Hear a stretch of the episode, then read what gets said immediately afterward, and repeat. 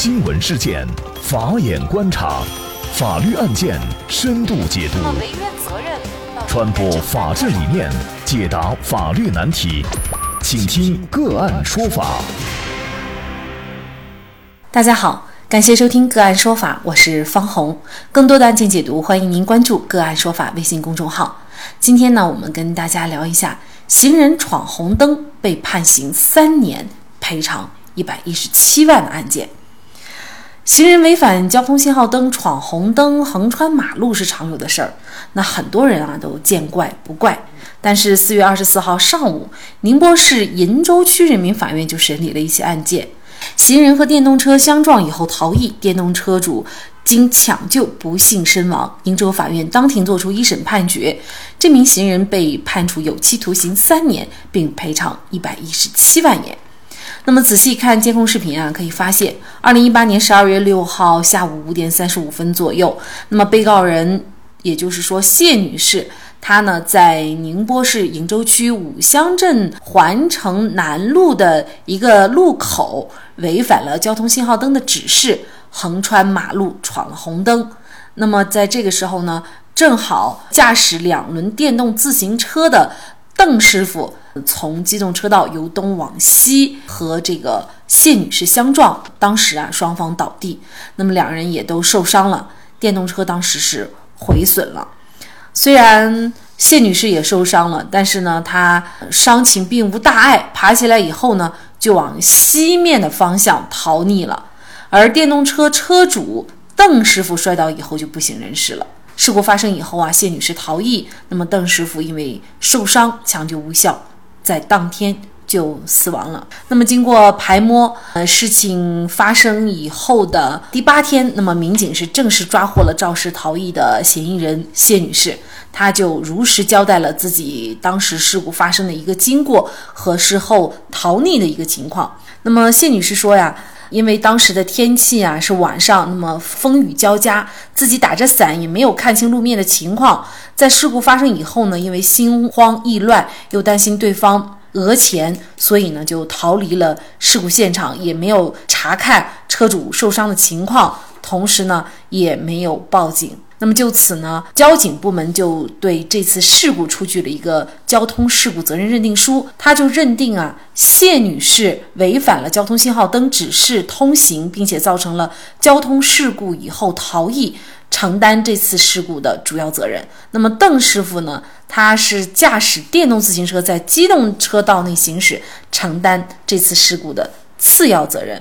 那么由此啊，在今年的三月十九号，公诉机关呢就指控谢女士犯交通肇事罪，向法院提起了公诉。同时呢，邓师傅的家属也提起了刑事附带民事诉讼，一共呢是索赔一百八十九万多元。那么行人闯红灯酿成了交通事故，这个损失是否谢女士应该全部担责？甚至谢女士还有可能构成。交通肇事罪最终被追究法律责任呢？那么就这相关一系列的法律问题，今天呢，我们就邀请云南万清律师事务所副主任戴红梅律师和我们一起来聊一下。戴律师你好，主持人好，各位听众朋友们大家好。嗯，非常感谢戴律师。那么这个案件其实我们注意到哈，谢女士她虽然是一个行人，但是她触犯的这个罪名叫交通肇事罪。那么可能在我们很多大众眼里就觉得，只有开车的驾驶人员才可能构成这个罪名，怎么一个行人过个马路就有可能？能构成这样的一个罪名了呢？其实呢，对于分析这个被告人谢某构成什么犯罪，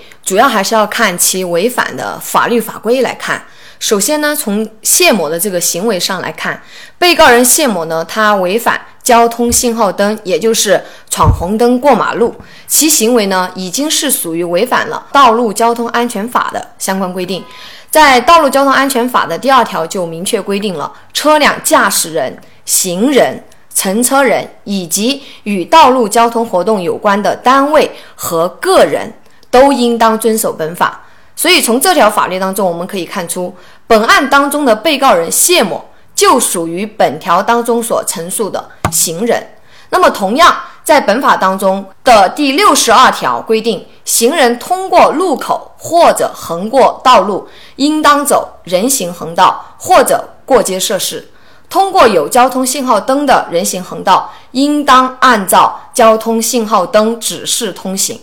通过没有交通信号灯人行横道的路口，或者在没有过街设施的路段横过道路，应当在确认安全后通过的规定。可以看出，本案的被告人谢某虽然是行人，但他也属于《道路交通安全法》中所约束的对象。其行为也已经违反了《道路交通安全法》要求的按照信号灯通行的规定。那么，第二，从其结果上来看，被告人谢某闯红灯所造成的严重后果，即是受害人邓某的死亡，已经造成了邓某一人死亡这样子的一个严重后果。那么，第三，从本案交通部门认定的事故责任划定来看呢，被告人谢某闯红灯的行为。受害人邓某驾驶的电动自自行车在机动车道内行驶的行为，都违反了《道路交通安全法》的规定。其实双方都有责任，但因为被告人谢某具有逃逸的行为，事故发生之后，谢某做出的第一反应是逃离现场，所以交警部门判定其承担事故的主要责任。那么在这里我解释一下，为什么存在逃逸行为时。就需要承担主要责任呢。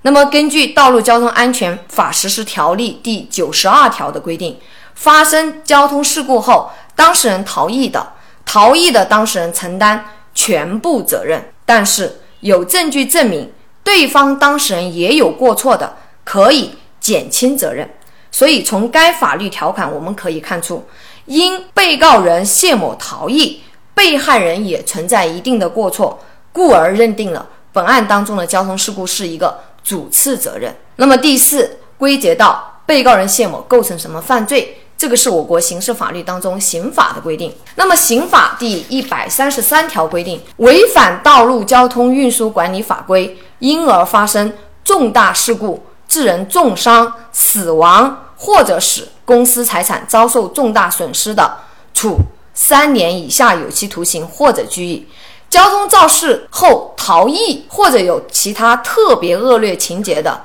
处三年以上七年以下有期徒刑；因逃逸致人死亡的，处七年以上有期徒刑。那么，我们结合本案当中来看，谢某因闯红灯与本案的受害人邓某相撞，事故发生后，被告人谢某逃逸，受害人邓某经抢救无效死亡。被告人谢某承担事故的主要责任，其违反《道路交通安全法》的闯红灯行为与受害者邓某死亡之间存在直接的因果关系。事故发生后，被告人谢某逃离现场。我认为呢，被告人谢某的这个行为完全符合刑法第一百三十三条规定的交通肇事罪的犯罪构成要件，构成。交通肇事罪，也就是说，在这个案件当中，如果这个谢女士她当时没有逃逸的话，那么也有可能不涉嫌这个罪名，甚至说不构成这个罪名。对，如果说是事后呢，她没有逃逸，她是选择积极的报警，或者是对这个伤者进行救治，那么在交通事故认定这个上面，她可能就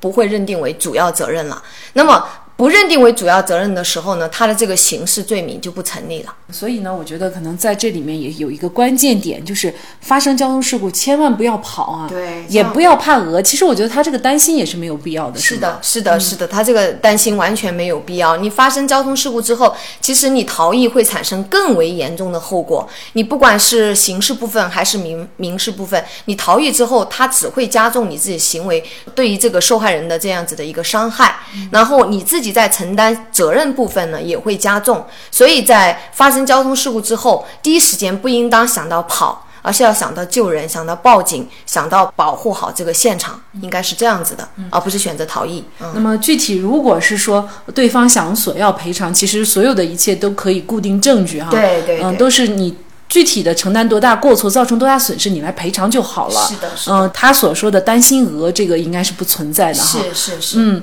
现在呢，邓师傅的家属是要索赔将近两百万块钱的这样的一个损失。那么这样的一个损失，是不是谢女士也要来承担？对，这个是。其实，在我国侵权责任法当中呢，对于这一块已经有明确的规定。受害人邓某因交通事故死亡，那么侵权行为人。当然应当进行赔偿。本案的被告人谢某，侵权行为人因同一行为承担行政责任或者刑事责任的，不影响其应当依法承担的侵权责任。那么在本案当中，被告人谢某就是既要承担刑事责任，也要承担民事赔偿责任。那么民事赔偿责任的范围，其实在法律上也有明确的规定。那即使发生交通事故之后，谢某他不选择逃逸的话，那么他所要面临的民事部分的责任也好，刑事部分的责任也好，其实在法律上都是有一个明确的规定的。那么在本案当中，这个民事责任的赔偿范围呢，它主要有以下几点：致人死亡的，主要包含死亡赔偿金、被抚养人的生活费、丧葬费、精神损害抚慰金等等费用。至于呢，这个受害人的继承人，也就是谢某的家属提起来的这些赔偿的费用、赔偿的项目，他的家属也必须要向法院提供证据加以证实，才能得到法庭的支持。在最终的金额的判决上呢，法院也会考虑受害人自己本身存在的一定过错，来减轻被告人应当赔偿的这个金额。由此呢，我们就可以看出来哈，这个谢女士因为一次闯红灯的行为，她为此付出的代价是巨大的。对，最重要的是有一条生命，邓师傅他就这样的死亡了，去世了。那么另外他自己呢，还要面临刑事方面的追责。等等，嗯，所以呢，由这个案件呢，不得不提醒我们广大的大众哈，一定要遵守交通规则，对，否则的话，呃，可能我们大家会觉得你就是闯红灯嘛，顶多一个罚款，其实没那么简单啊。是是是，其实通过这个案件呢，我们可以看出呢，其实我国法律规定的很清楚了，无论是驾驶员、乘车人还是行人，都应当严格遵守交通法规和规则。而不是行人抱着我是一个行人，我是弱势群体这样子的一个心态来以身试法。任何人违反了法律法规规定的义务，都应当承担相应的责任。行人如果不遵守交通法规，当然也需要承担法律责任，更为严重的可能是承担刑事责任。